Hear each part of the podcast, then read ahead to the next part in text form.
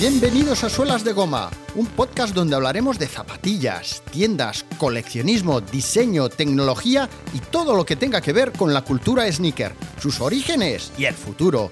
Yo soy Orlando Chico y esto es Suelas de Goma, episodio número 8, el 23 de septiembre de 2019.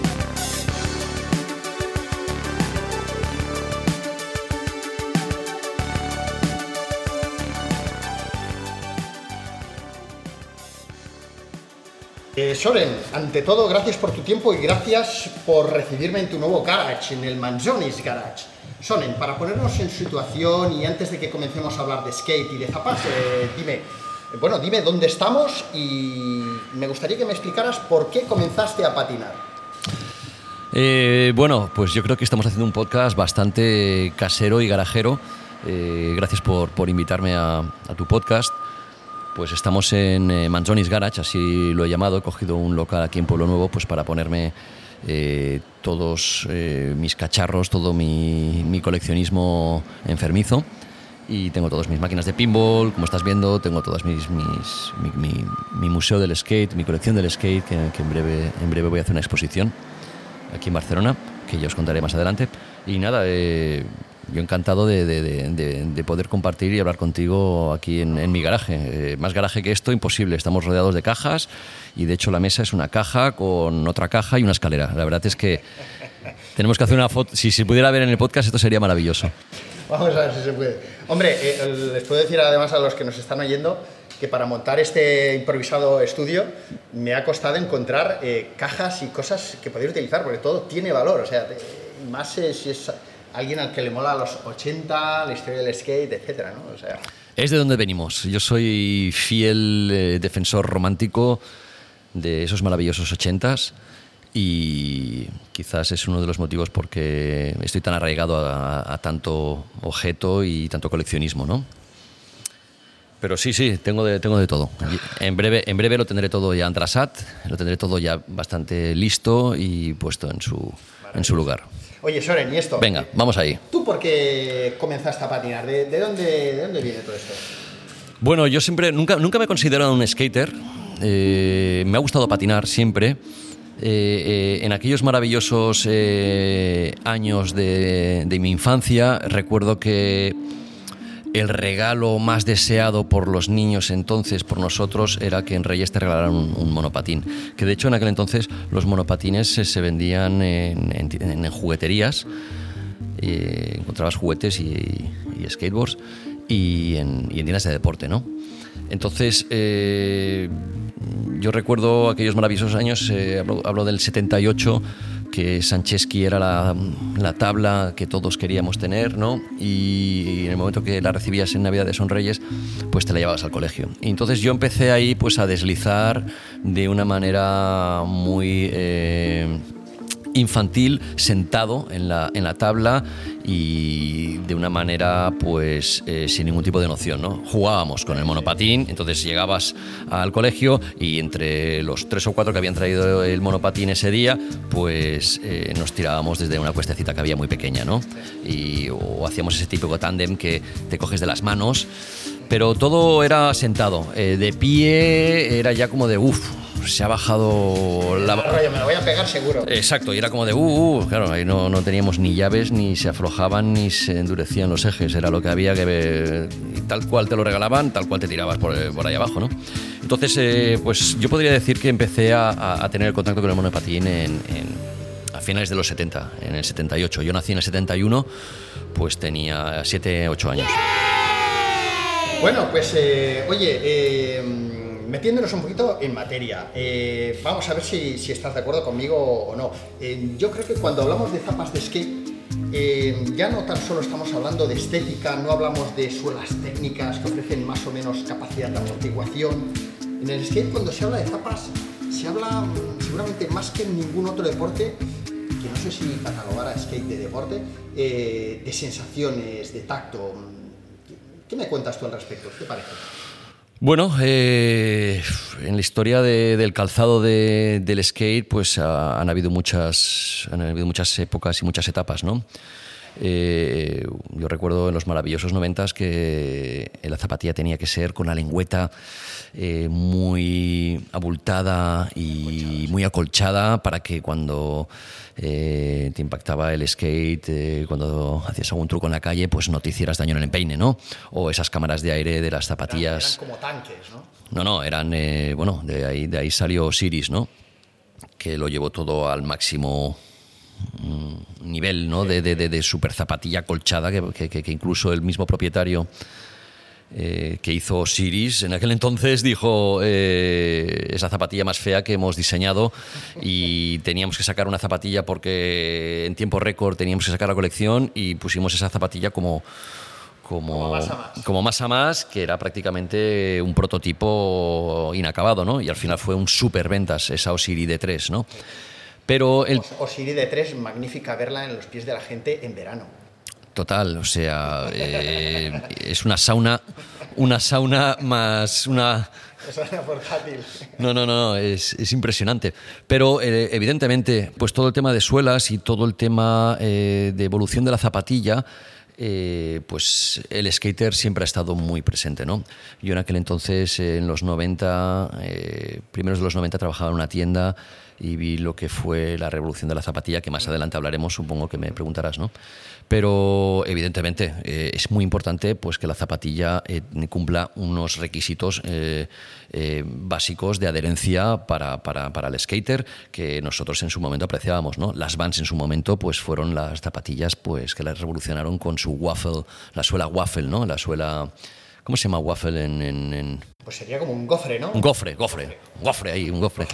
Pues ellos revolucionaron eh, eh, a partir del 66, del año 1966, más que el calzado, lo que es la, suela, ¿no? Se inventaron una suela más adherente, que luego fueron modificando eh, lo que sería la carcasa, el, resto de la zapatilla.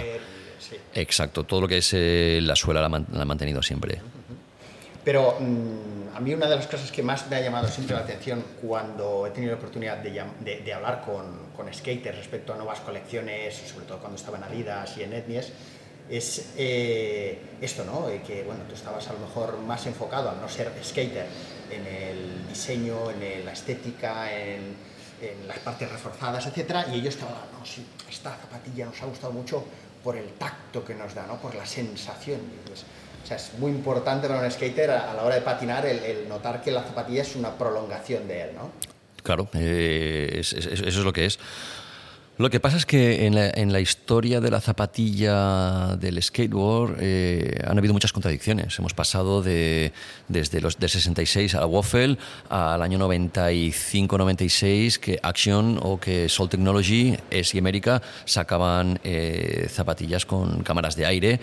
Eh, o las de tres, ¿no? Y de repente en el 2005 eh, Dylan Reader con eh, Gravis, esa marca esa submarca mítica que se inventó Barton Snowboards, sacó una zapatilla que parecía un mocasín, prácticamente. O sea, estaba inspirado en un mocasín y, la suela era mm, la suela más fina que se ha hecho en la historia del monopatín, las Dylan Reader. Eh, que por cierto las tengo, las colecciono, evidentemente. Y más cuando en aquel entonces yo trabajaba para Barton y Analog y, Gravis eran las submarcas de, la de, nuestra marca, ¿no? Pero eh, hay muchas contradicciones, sí, al final es el feeling, al final es eh, evidentemente la comodidad. Pero el skater se adapta al mercado y a la industria y han tenido muchas oportunidades y siguen teniéndolas de sacar pro models y perfeccionar eh, zapatillas, pero yo ahora estoy viendo prácticamente todo el mundo, eh, muchos de ellos eh, que están patinando con las con las Vans, que es el, el, el, ¿sabes? Es el calzado más básico. Back, back, to the roots, ¿no? Back to the regions y back to the roots, man. bueno, pues venga, va. Venga, vamos allá, vamos al lío. Comenzamos, en nuestro viaje en el tiempo Venga. a los orígenes de las primeras zapas de skate. Y tabla en mano llegamos a 1950 con Hobby.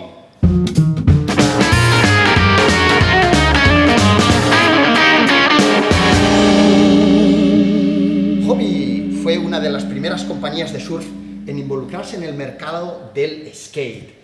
¿Y de dónde salió Hobby? Pues salió como otras tantas empresas míticas de California de un garaje, de un garage, como en el que estamos ahora mismo con Soren.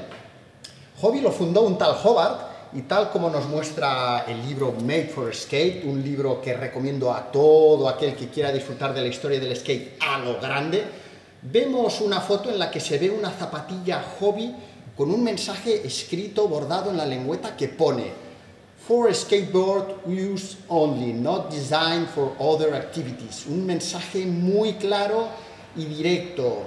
Manzoni, las hobby molaban. ¿Qué? ¿Qué podemos contar? Bueno, pues las hobby. Eh, yo, siempre, yo siempre he defendido eh, y siempre he intentado reivindicar que el skateboard viene del océano, viene del mar y viene, de, y viene del surfista, ¿no?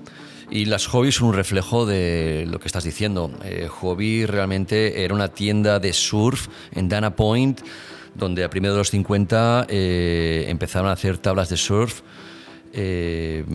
longboards en aquel entonces.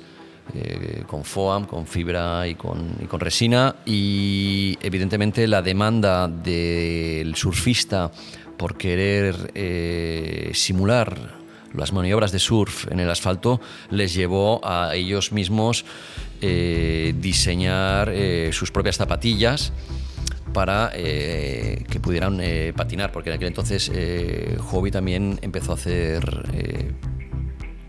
tablas de skate. De hecho, es paradójico, pero las primeras eh, compañías eh, que nacieron de skateboard eh, nacen de la tienda de surf. Y Hobby es un reflejo de esto, ¿no? Eran muy guapas, sí que es cierto que Hobby fue previo a, a Vans, en este caso, que nació en el 66. ¿Y, se, lo podía permitir todo el mundo comprarse unas hobby? El, el, surf, el surf la fiebre del surfing estaba muy destinada a, en principio a gente que formaba parte del surf club, que se llamaba en aquel entonces, o lo que sería un club náutico de ahora, ¿no? Entonces eran gente adinerada, eran gente pija. El surfista era el que estaba en el náutico y que podía permitirse el lujo de comprarse una tabla de surf y luego el skate y un calzado especializado para ello, ¿no? Entonces era, era un calzado muy pijo. Sí, eh, como, el, tenis de ahora, bueno, ahora no, no se me faden los que practican el tenis, el paddle. Exacto. Sí, sí, sí, no, era, era, era como de era como muy...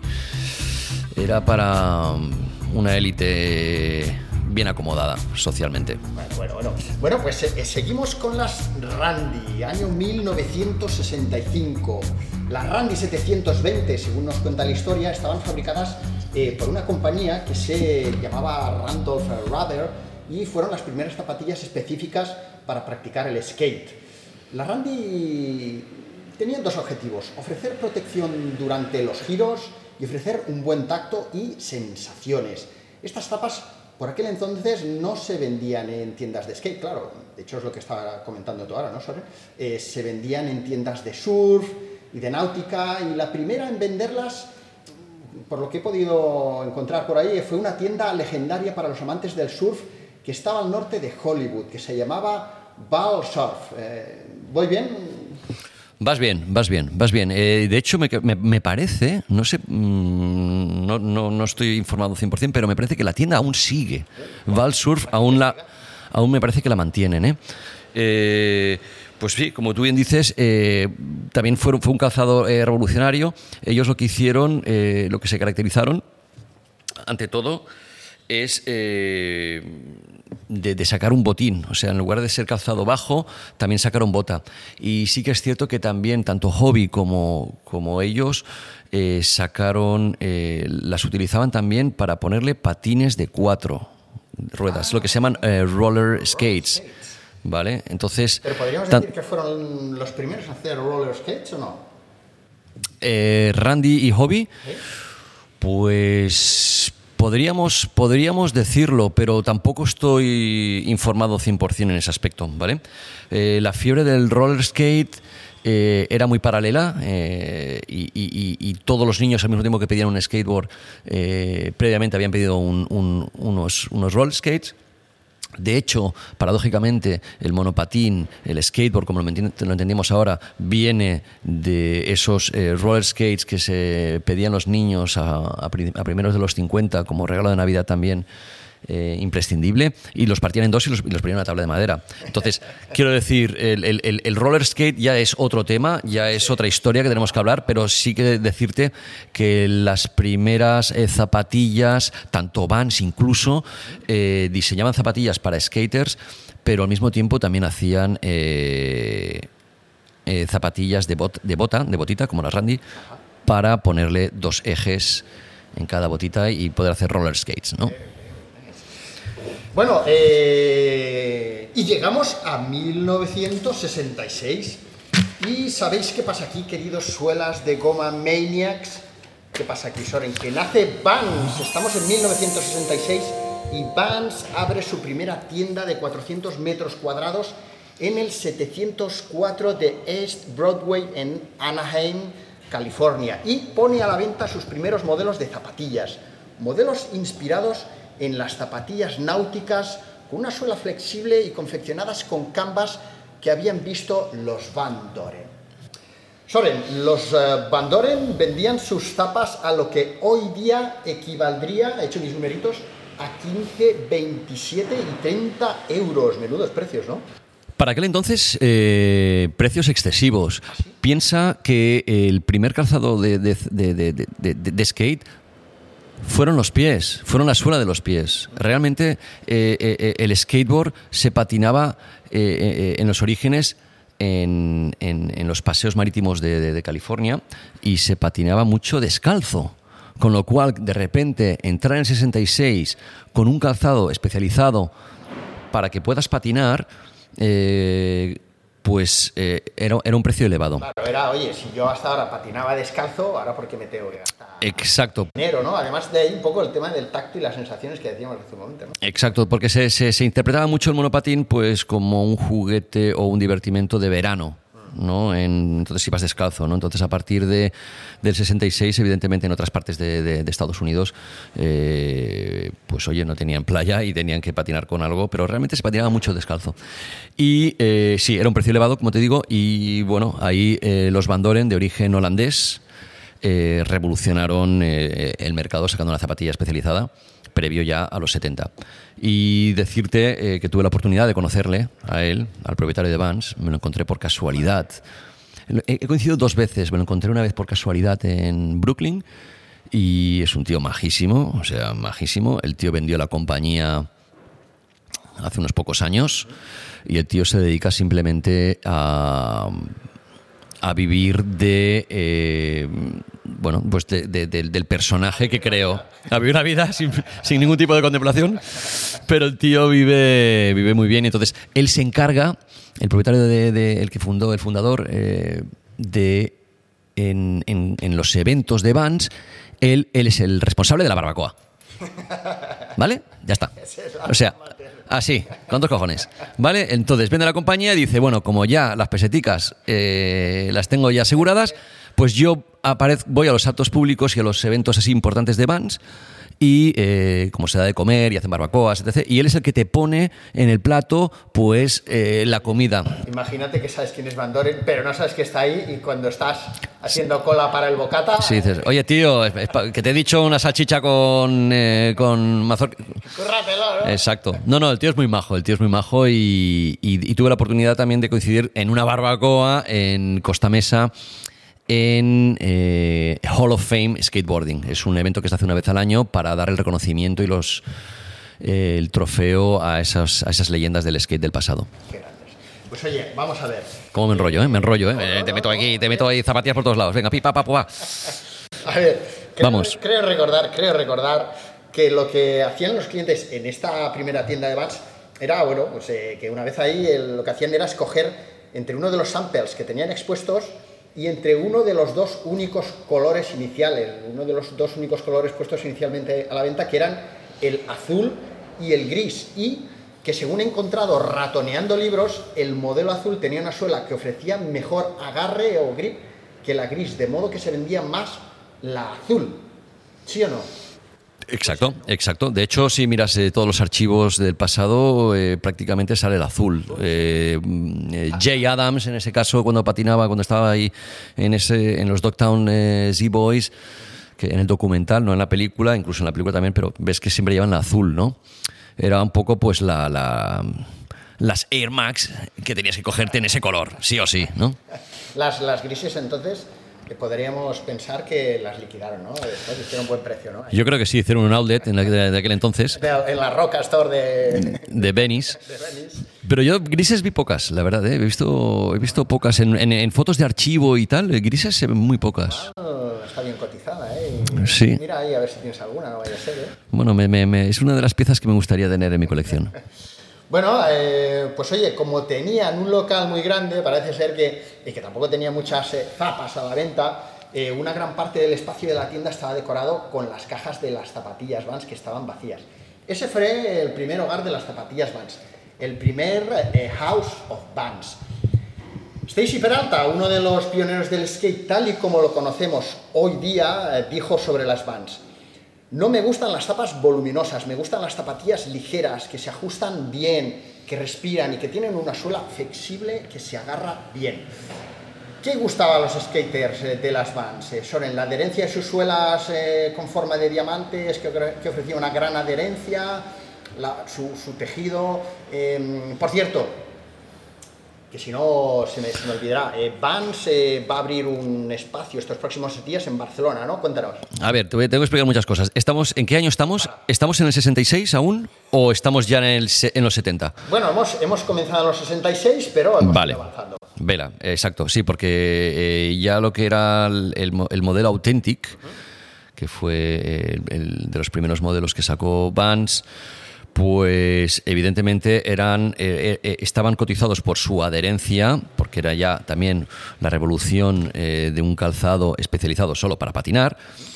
Y evidentemente piensa que en aquel entonces había mucha gente que patinaba con otro calzado, que no fuera solo hobby o las que hemos mencionado antes. se patinaba mucho con, con, Nike también. Habían modelos, me parece, ya en los 70 eh, entonces, claro, te tienes, que, tienes que buscar la vida. Entonces, eh, eh, Vans nace como la zapatilla especializada, más consagrada por y para skaters. ¿vale? Entonces, respecto al House of Bands, es un evento, a todos los que estáis ahí conectados a este podcast, deciros que es el 25, 26, 27 28 de este mes, lo cual es la próxima semana, en Barcelona. Han cogido un espacio, han cogido una antigua fábrica de Pueblo Nuevo y eh, han puesto pues eh, un street plaza, han puesto food trucks. Yo en, en este caso voy a exponer eh, pues un poco lo que es la, el museo del skate, lo que es la evolución del patín desde sus inicios hasta el presente. Imprescindible para todo aquel que ame la historia del skate porque es eh, espectacular lo que tienes. Sí, la verdad es que son verdaderas joyas que, bueno, estoy un poco, me da un poco de miedo el hecho de, tenerlos tan al alcance de todo el mundo, ¿no? Pero bueno, me han prometido... ¿Tú ahí todo el día con un tirachinas? Estaré, estaré todos los días, aparte me gusta meter el rollo, voy a llevar también un pinball del 1980 que es temática skate. Y, bueno, realmente son cinco o cuatro días eh, que Vans monta este tinglado en Barcelona. Eh, lo ha montado en Los Ángeles, lo ha montado en Londres, lo ha montado en París o en Berlín y ahora cae Barcelona. Y como eh, noticia sorpresa para... ¡Ojo! ¡Ojo! en plan chinguitos jugones. deciros que tenemos asegurada la presencia por primera vez eh, de Tony Alba. Tony Alba lo vamos a tener en, este House of Bands y haré todo lo posible Orlando para traérmelo aquí al garaje, que me firme unas tablitas. Eh, de hecho, ya me han dicho de que, bueno, pues el tío con 63 años viene de Portugal de hacer surf, está pues disfrutando de... De la vida loca. De la vida a lo Bandoren, ¿vale?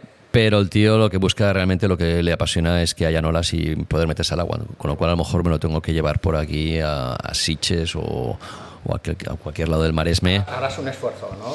Vamos, imagínate. Llevar a, esta leyenda para mí es, vamos, me, pongo nervioso. Y, se pueden saber más detalles de esta visita? ¿Se sabe si va, va a estar, va a hablar, va la gente a poder tener acceso a él? No sabemos nada. No lo sé. Eh, se ve que es un tío bastante peculiar, no es muy social, muy, muy sociable, quiero decir, se esconde un poco de lo que es... Eh, estar expuesto a la gente, pero viene más que todo porque eh, House of Bands celebra 50 años de la zapatilla era.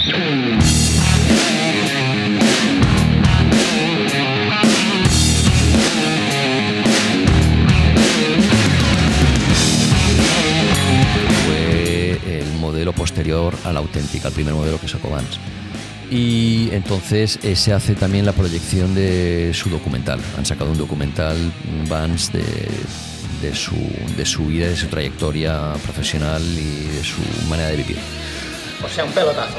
Es un pelotazo, así toda la gente que estéis por eh, Barcelona estos días, eh, me parece que tenéis que entrar en la web de House of Bands y ahí podéis conseguir la entrada. Es gratis, no hay que pagar. Bueno, Pero... Exacto. saber que vas a poder entrar y no. Vais a poder vivir una experiencia guapa y van a haber conciertos. eh, al mismo tiempo yo también pincho el último día para cerrar ya eh, la edición de este House of Bands Barcelona. Y bueno, yo tendré ahí mi pinball, que os podéis hacer ahí unas partidicas, en un pinball de los años 80 brutal. Y vais a ver... Va a ser la hostia. Va a ser la raquete boom, hombre, esto, esto va así. Bueno, oye, pues nada, seguimos, seguimos. Eh, Estoy tirando leña ahí, venga, venga, los estoy ahí incentivando. Lo vamos a petar. bueno, oye, eh, a ver, vamos a ver, tal, tal y como decías, pues eh, tras esos dos primeros colores que pusieron en sus orígenes Vans a la venta, después ya sí que empezaron a, a- A colorear a colorear, incluso daban la posibilidad a la gente de ir a la tienda, y elegir su color. coger su color y se lo hacían, si no recuerdo mal, eh, como al momento, ¿no? O sea, tú ibas ahí y decías, "Te quiero la roja con amarillo y verde y me la haces ahora. No creo, no creo, eh, no creo, no creo, porque era muy, era de una manera muy, o sea, tenían ahí unas máquinas, eh, tengo por ahí unas fotos de, de las máquinas en plan waffle, en plan incluso las hacían un poco como, como, como, el, como el gofre que hemos dicho antes, ¿no? Entonces, y, luego coserlas, no creo que en el momento te lo pudieran hacer, las podías encargar y me parece que a la semana te las daban. Bueno, Pero igual, igual lo podemos preguntar eh, la semana que viene. lo preguntaremos. eh, eh, van a estar ahí, vamos a tener toda la exposición de tanto de mis skates como de zapatillas, de, la- de la evolución de, de- de esa, de esa, cla- eh, de esa Authentic, de esa primera Vans Authentic, a la evolución de la era. O sea que veremos ahí todo, eh, todo estará bien explicado e informado. Me encanta. Pues damos un salto en el tiempo y nos plantamos en 1976.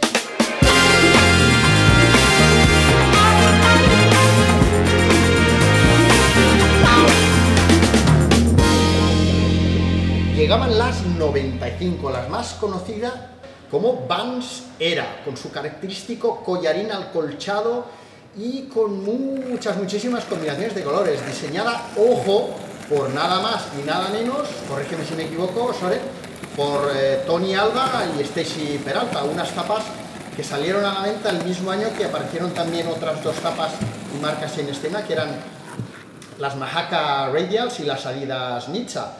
Mm, ¿Qué? ¿Voy bien? ¿Seguimos bien? Macaja era una, una, una, una- fue una de las primeras eh, compañías de monopatines, de skateboards, que estaban especializados en hacer tablas y fue el, el- el monopatín oficial, por así decirlo, de Estados Unidos. Eh, Estamos en el 76, eh, ya empiezan a salir un montón de, de- de- de- de- de- de zapatillas ya.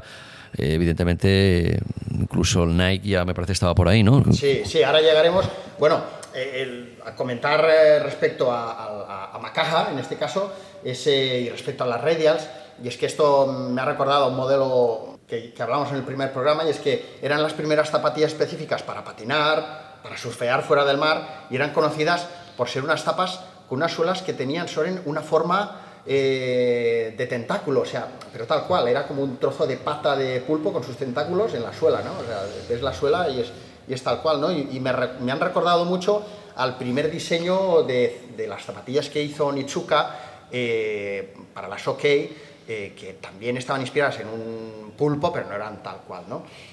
Y bueno, he visto que, que, Jay Adams y Tony Alba llevaban estas, estas zapatillas, lo, que, lo que me ha llamado la atención, porque eh, toda esta gente, los Zeta Boys, est- eh, los, Zeta Boys estaban eh, involucrados con Vans, pero también he visto que aparecían en, un, en unas fotografías, como en un anuncio, llevando Macaja, ¿no? Entonces, ¿cómo se lo hacía toda esta gente, ¿no? Para estar... eh, estaban en la, en la cúspide y todo el mundo los quería, me imagino. Sí, eran los primeros, eh, bueno, fueron la segunda generación de, skaters sponsorizados eh, por tienda de skate, que luego ya evidentemente, pues eh, marcas como Vans y como Mahaka eh, o, Ma- o Macaja, que no sé yo, pues ya los, los, los empezaban a sponsorizar. Eh, piensan que era, eh, ellos venían de eh, barrio, venían de ese Venice Beach, eh, que tuve yo la oportunidad de ir por primera vez eh, a finales de los 80 y era totalmente gueto eso, era todo homeless y todo vagabundos, era todo muy gueto, ¿vale? Estaba, estaba O sea, todo... llegas ahí con una idea y... Sí, realmente la primera vez que yo fui a California mm, me llevó una decepción total, ¿no?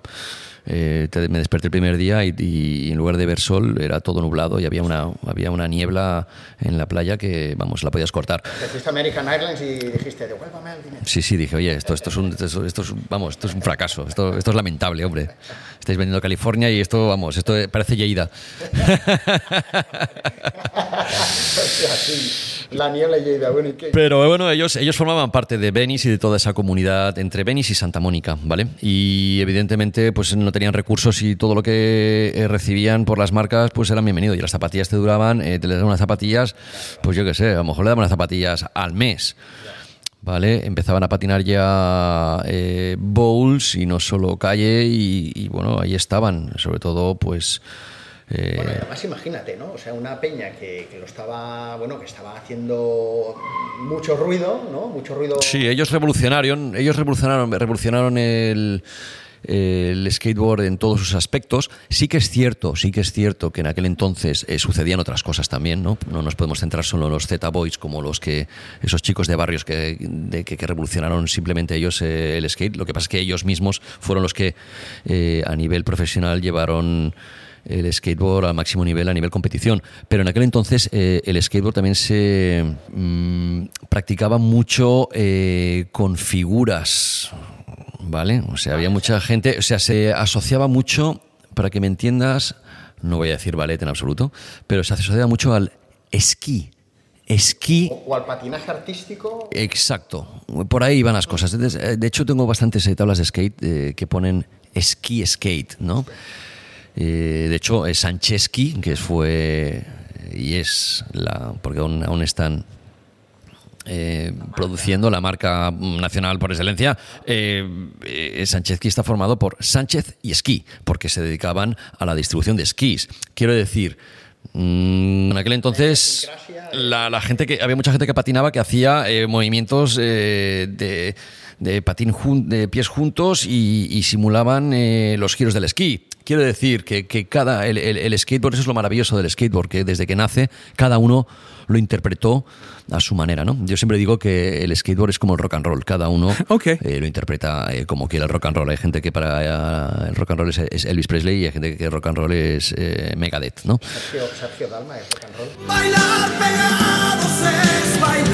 Bueno, Sergio Dalma eh, tuvo, tuvo su momento de éxito y seguro que era eh, un poco rock and roll a- detrás de los camerinos.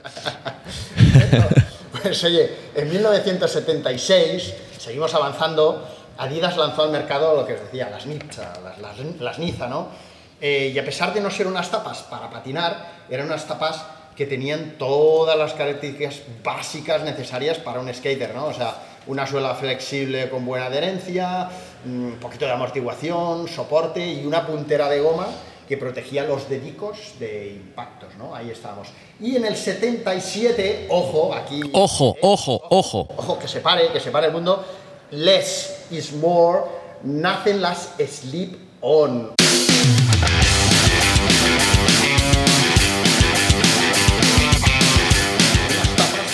Que más de 40 años después siguen rock and rolleando y moviendo las caderas como nadie, a tope.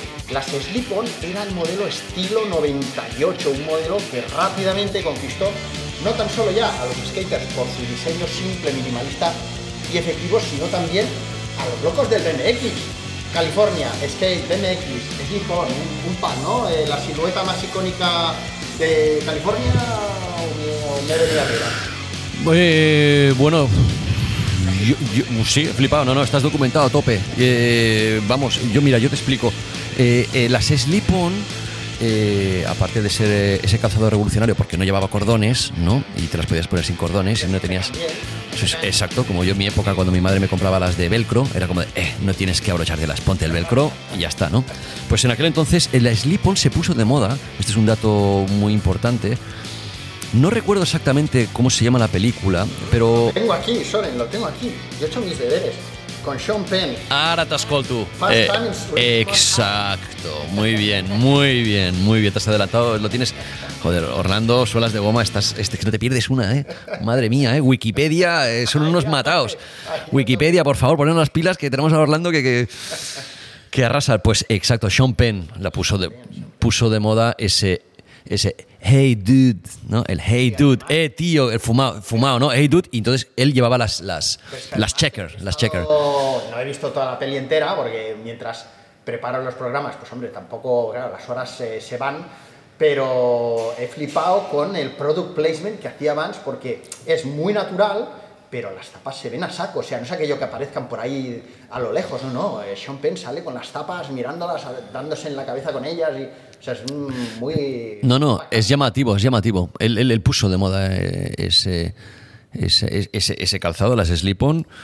Eh, eran en rojo, ¿no? Entiendo. Era el cheque rojo Eh, no, en blanco y... y negro, ¿sí? No sé, recuerdo que eran rojo porque hace mil millones de años que no lo he visto y me gustaría eh, poder volver a verlo. Pero, pero él puso de moda el Hey Dude. Todo fumado, eh, voy a clase eh, con las slip-on puestas, eh, no presto atención porque estoy pendiente de las olas. Pero sí, sí, es, es, es, es, la bomba. Y, y lo que tú estás diciendo, ¿no? Eh, porque estamos hablando mucho de monopatín, pero eh, eh, Vans eh, desarrolló un montón, tanto en patín, en, calzado para patín eh, de cuatro ruedas, lo que se llamaban roller skates, y también desarrolló un montón para BMX, calzado oficial para BMX, que de hecho hay una película que, que, que- que salen todos con las Vans, ya estamos hablando de finales de los 70 eh, que se llama Monopatín, eh, se llamó aquí Monopatín, pero se llamaba realmente eh, se llamaba Skateboard, que de hecho, fíjate, aquí justamente detrás tengo un póster. ¿vale?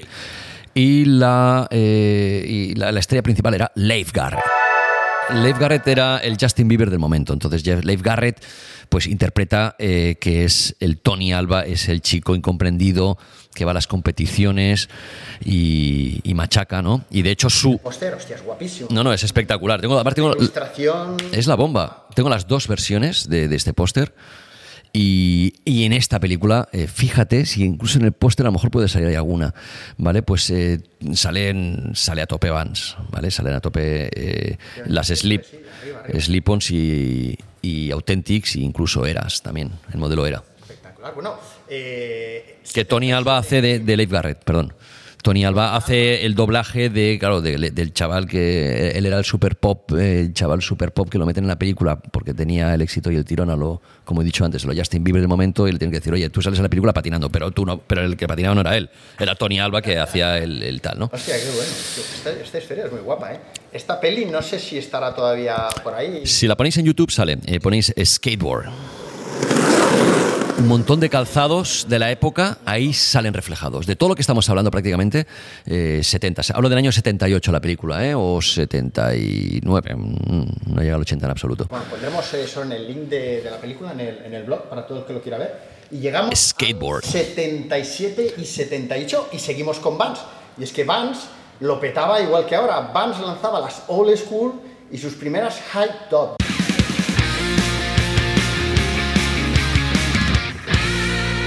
De modo que, ya habían, eh, se habían lanzado a hacer unas zapatillas de bota. eh, Ya se habían roto tobillos suficientes como para decir, oye, eh, ponme una botita para que amortigue el, el tobillo. Pero, pero y una cosa que yo no sabía o no recordaba es que esta gente, Vans, hacía, o sea, vendía zapas y también vendía un accesorio que era un- como un, un forro alcolchado para tobillos, que he visto yo por ahí. Entonces, mm, No, no, no tenía, no tenía constancia. sí, sí, sí. De hecho, te iba a preguntar si tenías alguno por ahí. Ojalá, ojalá, ojalá. Pero puede, puede, estar, puede estar en la exposición. Porque los de Vans traen. Esta exposición de la próxima semana traen, traen cosas ellos también, ¿eh? para, para adaptar lo que es la evolución de la zapatilla de la era, ¿no? Y de la high top, supongo, pues me encantaría tenerlo. No sabía esto, no sabía. Bueno, eh, Hang Ten, Hang Ten, año 1979. Un año después, en el 79, llegaban las tapas de Hang Ten, una marca que tenía en su catálogo tablas de skate con ruedas de uretano, no sé si lo digo bien, Sí, poli- poliuretano. poliuretano, y que seguía los pasos de Hobby, diseñando también por primera vez ellos unas tapas específicas para skate. Y decían por aquel entonces que su aspecto era similar al de una zapatilla, qué mala leche que tiene la gente, para jugar a bolos. Pues bueno, igual molaba tener unas tapas rollo bolera para patinar. Era una estética diferente. Hanten era la camiseta más vendida de surf en aquel entonces, en el 79. Tenías que tener esa camiseta con dos piececitos ¿eh? en, el, pechito con bolsillo. ¿Vale? Era la camiseta más vendida, entonces evidentemente ampliaron su línea de, textil más calzado y pusieron las, las Hanten. Yo tengo una tabla de Hanten ahí, no son fáciles de encontrar, pero Hanten eh, era un poco como el... Eran tapas como muy reforzadas, ¿no? Exacto, Suelas muy premium, de crepe, natural, ¿no? Y, y- y sobre todo, eh, corrígeme, había algunas con, en lugar de, de ya, de la tela, ya ponían cuero. cuero, sí, y, y una de las características que más sobresalientes de las Han, por lo que he leído, es que también tienen unos lazos, o era una de las primeras marcas en tener unos lazos muy resistentes a la abrasión. O sea, bueno, detallitos que luego hacen que una marca tenga un buen boca a boca, ¿no? Sí, sí, ahí está, eh, aparte ya estamos en plena efervescencia de lo que es ya eh, la revolución del skateboard y de la industria del skate, tanto en el calzado como luego en el material, en las ruedas, o acabas de decirlo de poliuretano. Es, es, es, es, clave, ¿no? Pasábamos de. Se pasaba. eh, El skateboard empezaba eh, con ruedas metálicas, ahí pasaban luego al Clyde Wheels, que le llamaban ellos, que eran unas ruedas más, más duras, que la traducción al Clyde Wheel sería como de cerámica, pero no son de cerámica nuestra, nuestro entendido significado, sería pues como un material mucho más duro, y luego ya pasan al poliuretano, que el poliuretano ya fue la revolución, ahí revolucionó ya todo, ¿no? Las El- me imagino que serían ese tipo de ruedas que si Durísimas. una piedrecita... Eh, sales disparado de aquí, o sea, estás patinando en California, te pillas una piedrecita con esas ruedas, eh, lo que se llama una china, y sales disparado y llegas a Barcelona. O sea, te lo digo, eh, más duras. Aparte tengo ahí abajo, luego te voy a enseñar, tengo esas ruedas abajo, que de, de hecho van a estar en- también en la exposición de House of Fans, y ya te enseñaré más duras que el suelo. Bueno, oye, Venga. aquí efectivamente ya llegamos, Vamos. ya, ya hemos, le hemos pegado una pinceladita a Adidas con sus Niza, pero en el 79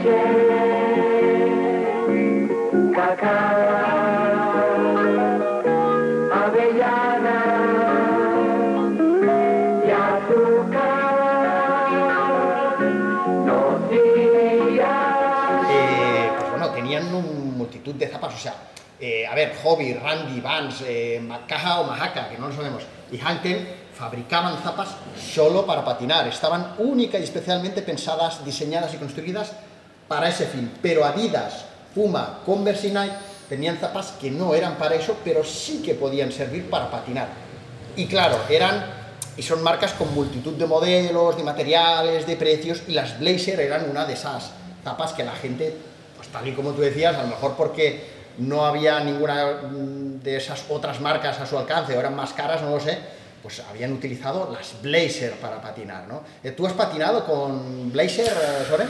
No, eh, perdona, sí, pero de las típicas eh, que hicieron reedición en el Posterior. eh, posterior en el 2005, pero Nike eh, previo previo a previo a Nike SB, pero decirte que, que, que, claro, o sea, a ver, tener unas Nike Blazer en España era imposible, no, lo siguiente, o sea, eso es un calzado que incluso los americanos para ellos eh, en sus inicios eh, tener unas zap- zapatillas para patinar Nike era, era vamos, o sea, tenías que te, te- te tenían que ir bien las cosas, ¿no?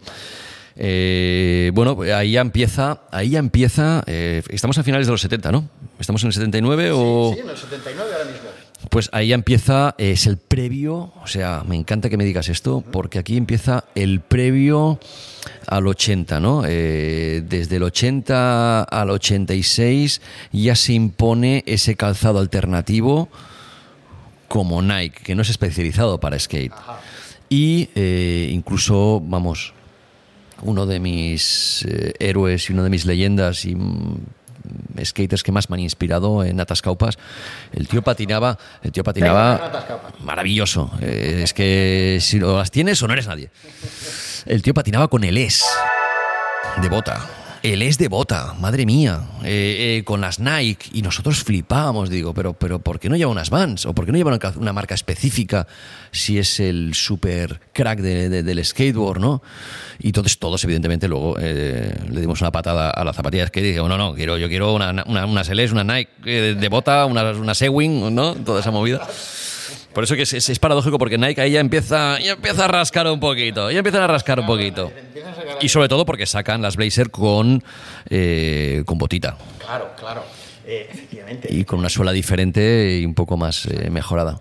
Bueno, pues eh, 1992, eh, aquí damos un salto Vamos. en el tiempo. Nos podríamos estirar todo lo que quisiéramos en los 70s y 80s. 92, Kobe Pero eh, 92 estamos en en un momento en el que el skateboarding está cambiando. Muere. Muere, los trucos Prácticamente. se vuelven más técnicos, las tablas y las ruedas siguen evolucionando y las half cap de Steve Caballero pues son unas, unas abanderadas en todo aquello, ¿no? ¿Qué, qué, qué pasó en 1992 aparte de la celebración de los Juegos Olímpicos en Barcelona? ¿Qué recuerdas de aquella época? En los 90 llegaron las Airwall, Ketnies... Ostras, aquí dispara, dispara ahí te voy a que- disparar a tope. Mira, eh, de los primeros distribuidores que hubieron de Vans en España estaban en Madrid. Era, era um, Acid Drop. Que, Acid Drop, ¿vale? Eh, que estaba formado mm, por Francisco Burgos, Un mítico. un mítico, por Marcos Longares, que tú mítico. conoces, ¿vale? Eh, Marcos, un fuerte abrazo. Exacto. Eh, y y- y- y, eh, Luis el Largo, ¿vale?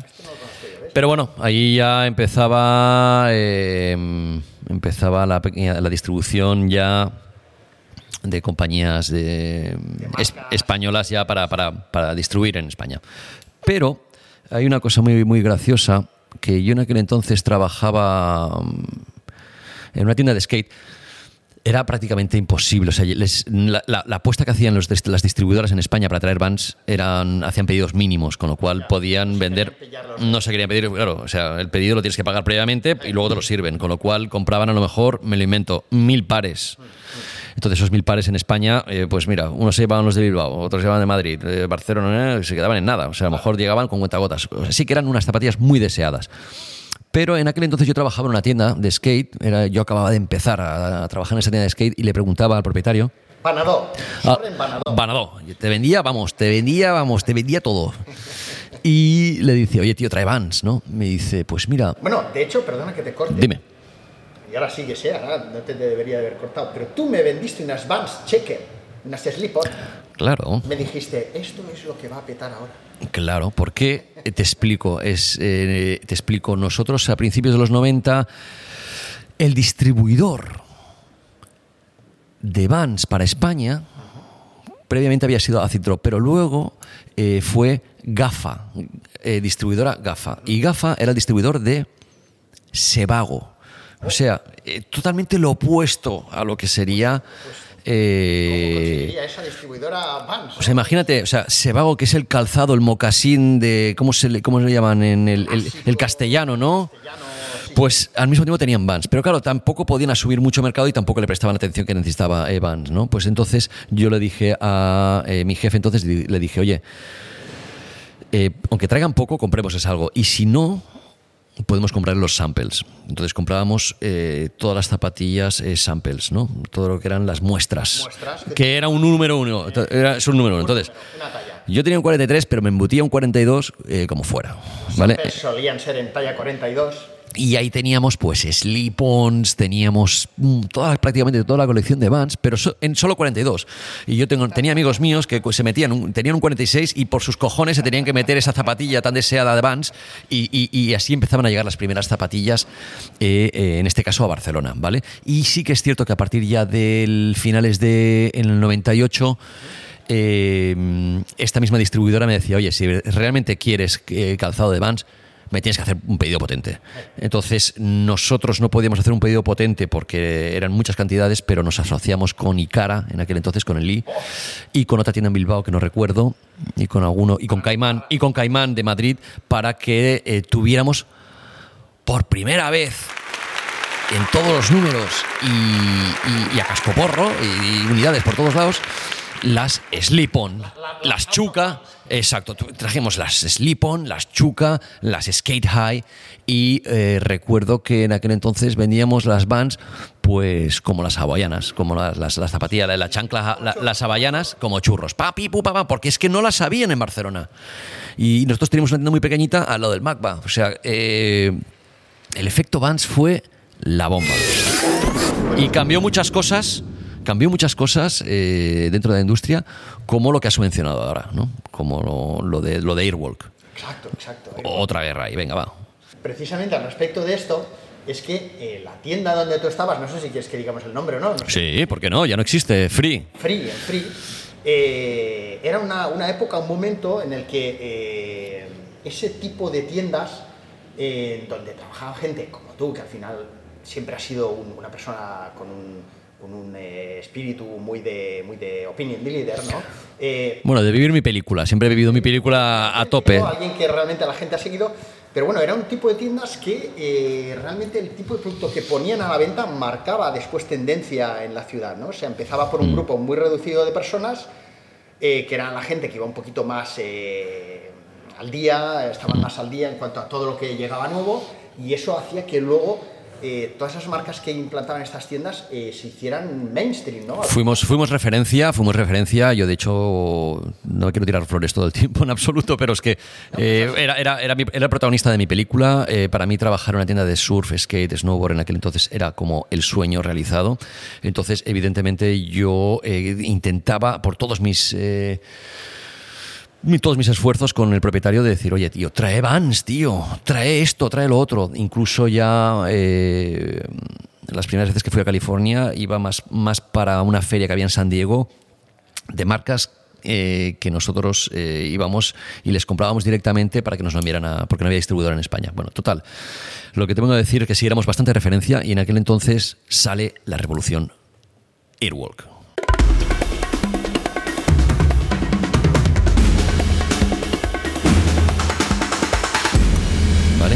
Oyentes, lo, os acordáis, yo sé que os acordáis, muchos de vosotros os acordáis, ¿vale?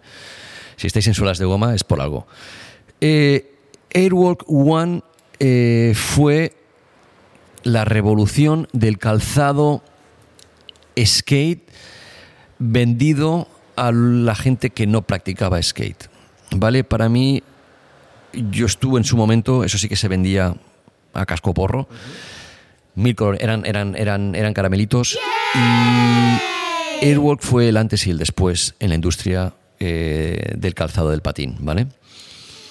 Se vendía increíble, o sea, no te imaginas, o sea, de hecho, eh, mi, mi, mi, mi- jefe, mi el, el- que, que- que- que me contrató para trabajar allí y él estaba de alquiler en la tienda, acabó comprando el local, la tienda, Gracias a, a- a la- gracias al efecto Airwalk de lo que suponía en ventas, ¿no? Bueno, una barbaridad. Entonces, eh, Airwalk One fue la zapatilla eh, que hizo que todo el mundo que no practicaba skate la llevara y la deseara.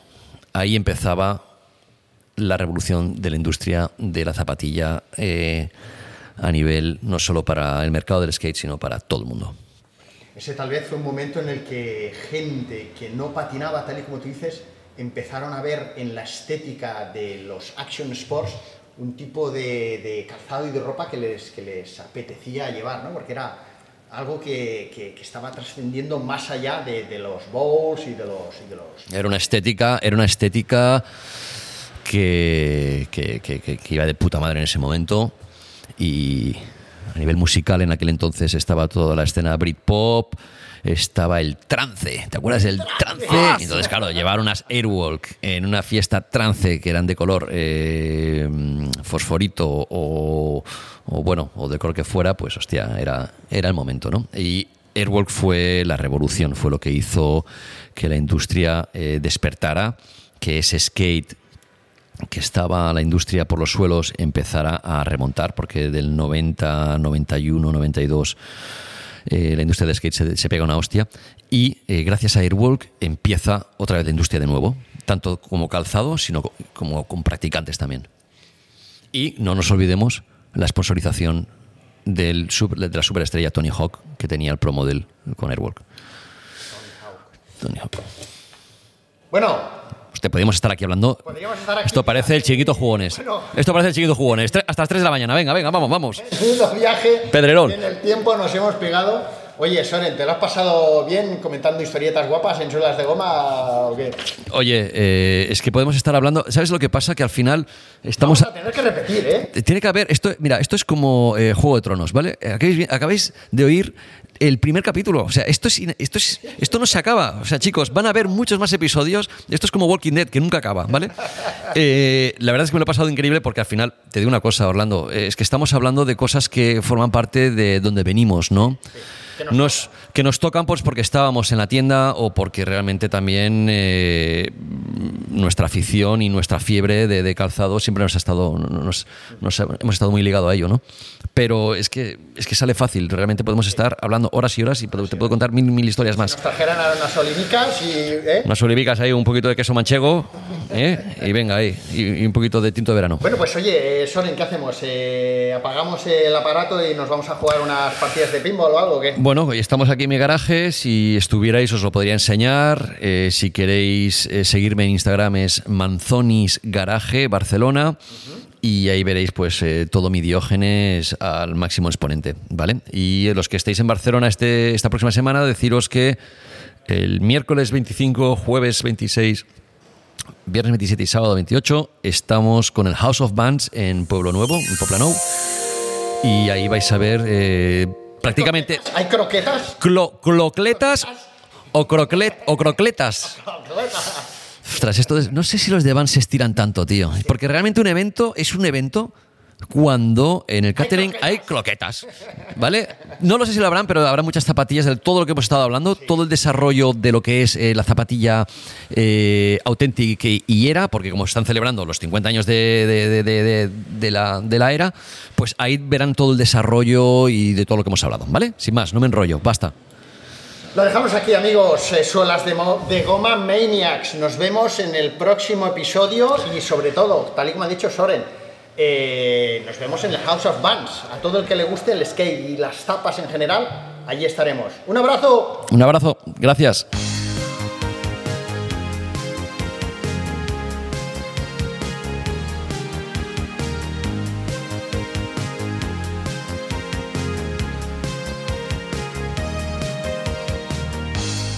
Gracias por haberle dado al play y escucharme desde donde sea que me estés escuchando.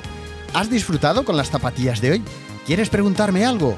Espero tus comentarios y consultas en suelasdegoma.fm y en arroba suelasdegoma en Instagram y Twitter, donde encontrarás links y fotos para poder consultar y pasarlo en grande. Ah, y por supuesto recuerda suscribirte al podcast Suelas de Goma si quieres poder recibir un aviso cada vez que haya un nuevo episodio. Hasta pronto.